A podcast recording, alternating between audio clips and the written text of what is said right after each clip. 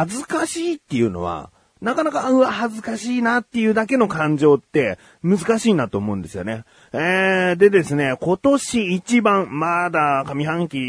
もね、終わっちゃいないですけれども、まあ、今年一番恥ずかしかった出来事がですね、立て続けに起こりまして、まあだから1番はあるんだけども2番もあるという感じですね。えー、でまあこの2番目の恥ずかしかった話からしたいんですけどもね、ひょんなことから僕はすごくお腹がいっぱいな状態だったんです。あすごくもう食べれない、本当に何もいらない、こんな体型なのにっていうぐらい食べ過ぎちゃったんですね。で、神さんと息子二人と、えー、帰り、えー、お出かけした帰りのバスの中の出来事だったんですけども、あの、今日の夜ご飯どうしようかという話を神さんと二人でね、バスの中で、え、会話していたんですけれども、で、神さんが何食べたいって聞くのね。でもこんなお腹いっぱいの状態で、何食べたいなんて聞かれても、もう何にもこう考えつかないというか、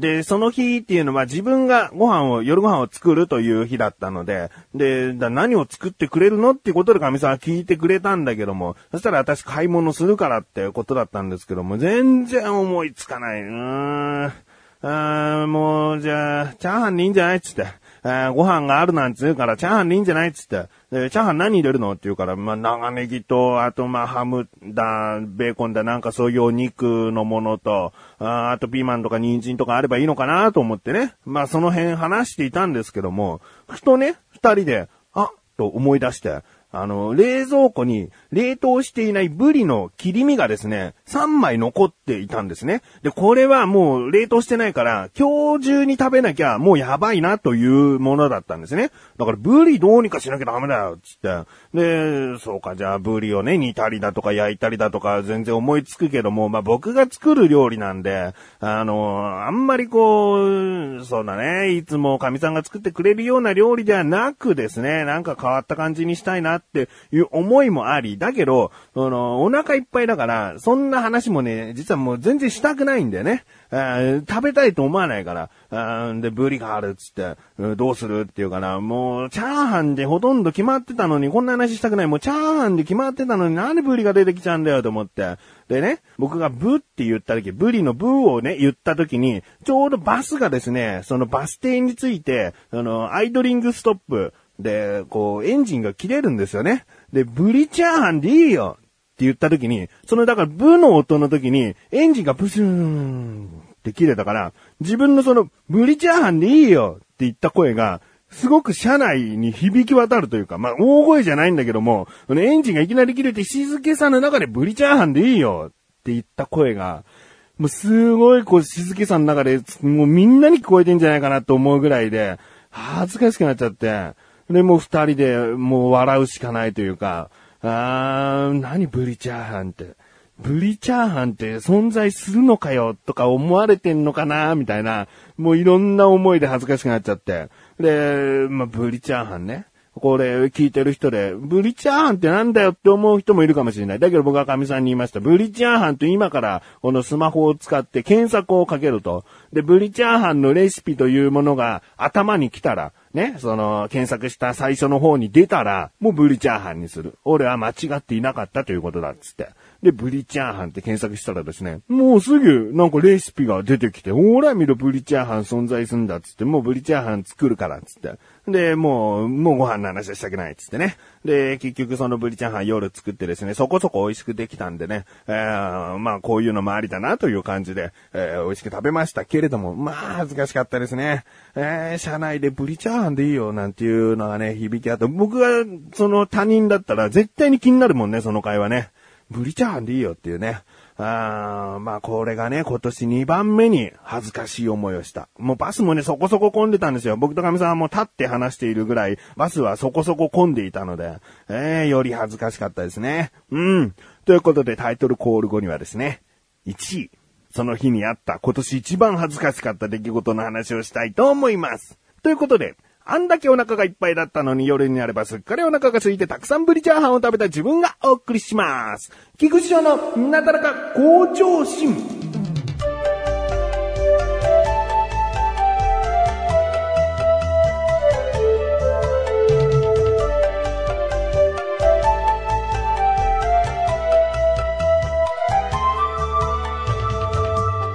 えー、バスのね、えー、話しましたね。帰り道の話ですけれども、それを遡ること、朝としましょうかね。えー、朝ですね、妖怪ウォッチというゲームのおもちゃ、妖怪メダルというものをゲットするためにですね、とある、その、お店に並んで抽選で、で、なんとか3パック手に入れて買うことができたんですけれども、あの、その日はね、自分も朝からそういった行動ができるように休日だったんですね。えー、だからせっかくだから他のお店っていうのも当たりたいという思いもあったんです。自分があんまり妖怪メダルというものを買うものにいつも付き添ってはいなかったので、で、神さんがですね、大型家電量販店に電話をしてですね、その妖怪メダルは売っていますか？と聞いたら、その朝に入荷があったみたいでもう売り切れている。で、お昼にもしかしたら入るかもみたいな情報をですね、ゲットしまして、じゃあそこに行こうっつって、まだ朝の10時から11時ぐらいの時間帯でしたね。えー、そっからその電車で2駅ぐらいなんですけれども、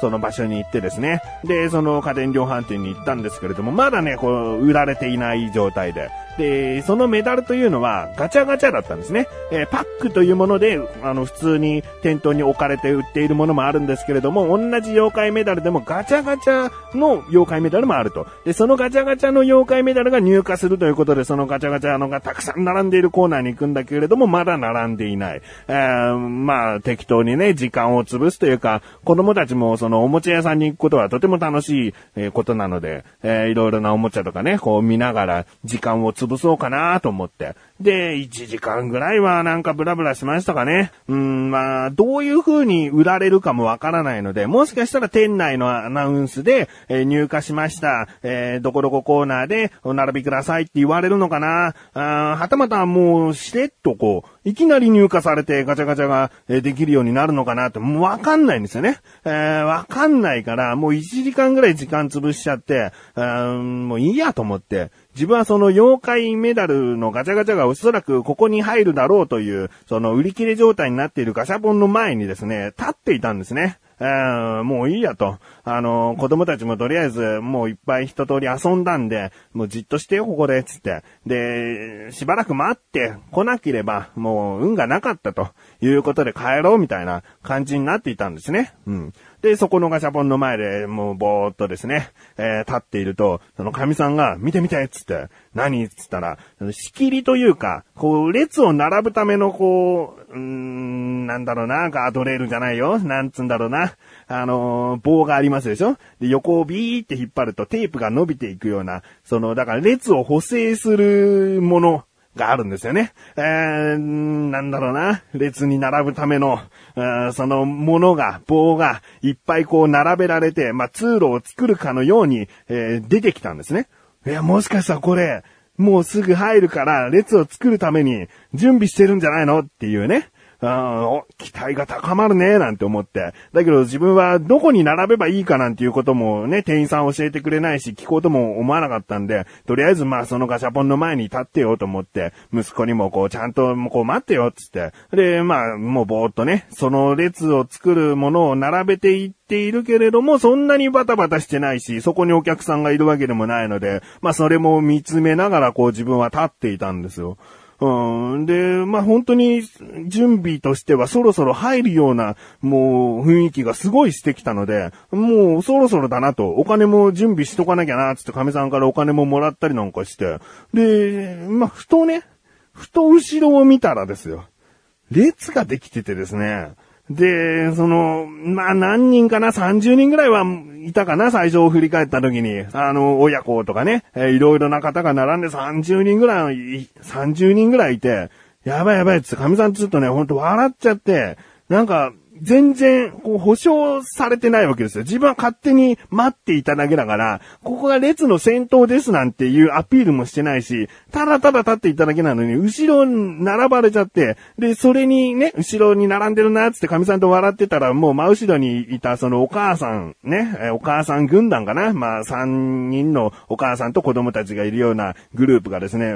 僕らに声をかけてきて、で、これ、あの、何で並んでらっしゃるんですかって聞かれるから、いや、並んでないんだけどもね。そもそも並んでないんだけども、もしかしたらここに妖怪メダルが、こう、発売されるかなと思って、ただこう、待ってただけなんです、つって。ああ、そうなんですね、つって。だけど、もちろんそのお母さんたちも、その、妖怪メダル妖怪メダルを狙って、えーいたわけだから、まあ、とりあえず僕らの後ろに並んでいるわけですよ。で、本当にもう30人から40人、50人ぐらいこう並んできてる時に、まあ、急にですね、その列にも並んでいないその親子がいてですね、で、子供が、妖怪メダル買えるんじゃないの？つって、いや、売ってない、売り切れって書いてあるでしょ？とか言って、そしたらお母さん、そのお母さんが自分に声かけてきて、すいません、これ、何で並んでらっしゃるんですか？とか言うから、いや、並んでないんだけどね。僕はそもそも並んでないんだけれども、この、もしかしたら、ここに入荷するんじゃないかなと思って、ただただ、こう、待っているだけなんです、つって言って、あ、そうなんですね、つって。で、その人も多分並んだのかな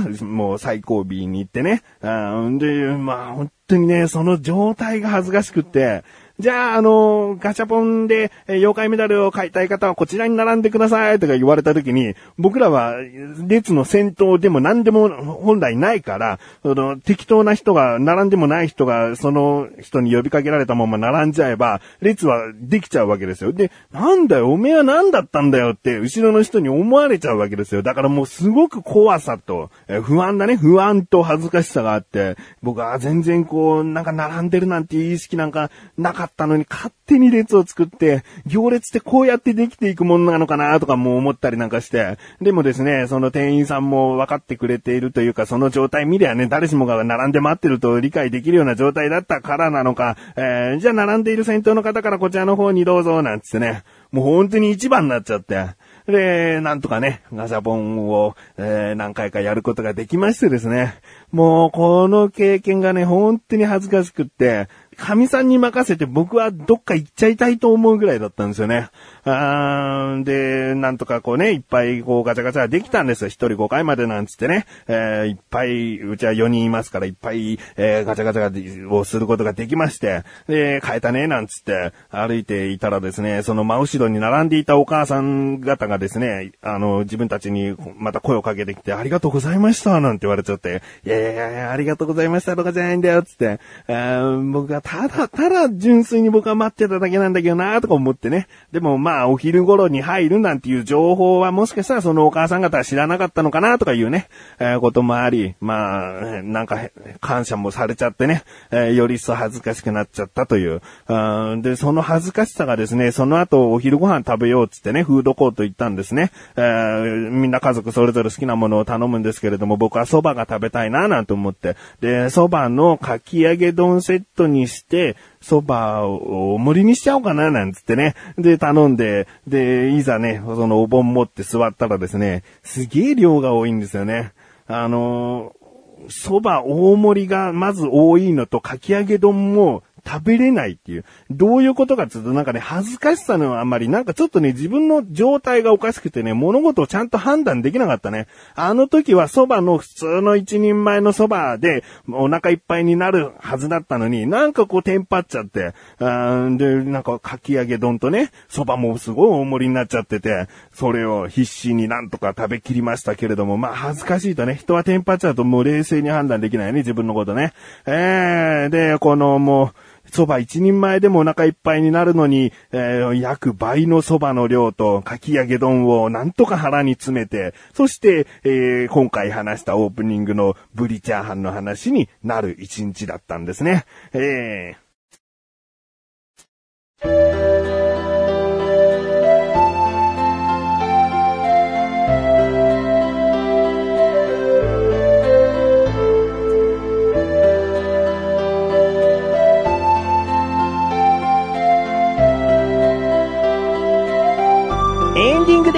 そしてすぐお知らせです。このなだらかご女子が配信されたと同時に更新されました小高木口の小高カルチャー聞いてみてください。今回はですね、小高祐介ともうずっと音楽の話をしております。フリートークもですね、えー、コーナーもですね、音楽の話でございます。そして小高祐介はくるりが大好きでございます。くるりさんね、アーティストのくるりさんが大好きな方はね、ぜひぜひ聞いてください。えー、小高祐介と共感する部分をもうたくさん見つけちゃってほしいなと思っております。うん。ということで、なだらかご女子は毎週水曜日更新です。それではまた次回、お会いいたい菊池翔でした。メガネとマリでもあるよ。お疲れ様です。